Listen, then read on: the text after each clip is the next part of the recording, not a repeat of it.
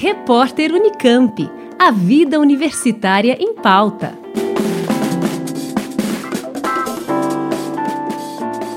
Pesquisadores da UFSCar e da Universidade Federal do Mato Grosso desenvolveram um novo composto antibacteriano.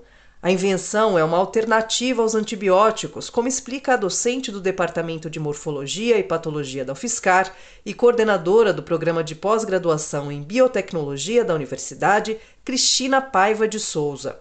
A gente sabe que quando um tratamento é, com relação a uma bactéria, quando envolve um antibiótico, essa bactéria pode desenvolver é, resistência pelo próprio impacto, pela própria pressão seletiva que esse antibiótico faz diante desse grupo de microrganismos potencialmente ocasionadores de doença. As infecções relacionadas à assistência em saúde, IRAS, são uma preocupação dos órgãos de fomento, OPAS, OMS, Anvisa, é, Ministério da Saúde e outros no mundo todo.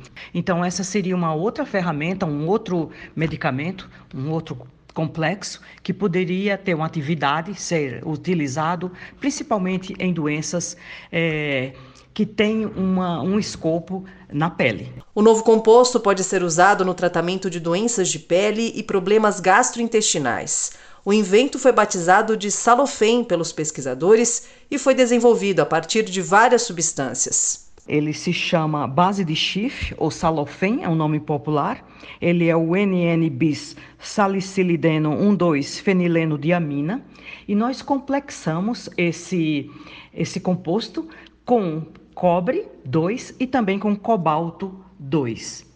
Então, foram essas as substâncias que foram utilizadas. Nós fizemos várias determinações físicas, fizemos caracterizações químicas também e os testes microbiológicos e verificamos uma ótima atividade bactericida. O método foi patenteado junto ao Instituto Nacional de Propriedade Industrial com o apoio da Agência de Inovação da UFSCar e pode ser usado em várias aplicações. Com o desenvolvimento desse novo composto, é, ele pode ser utilizado em formatos variados.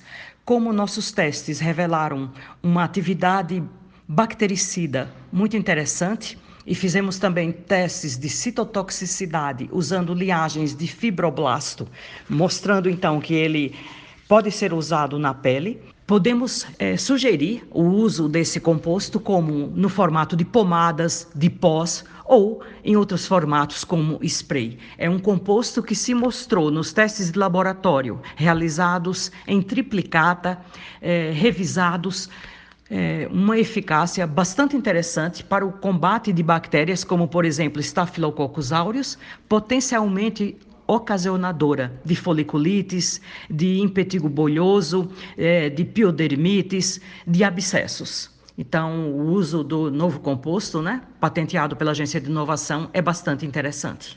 Alessandra Cuba, da Rádio Fiscar. Repórter Unicamp. A vida universitária em pauta.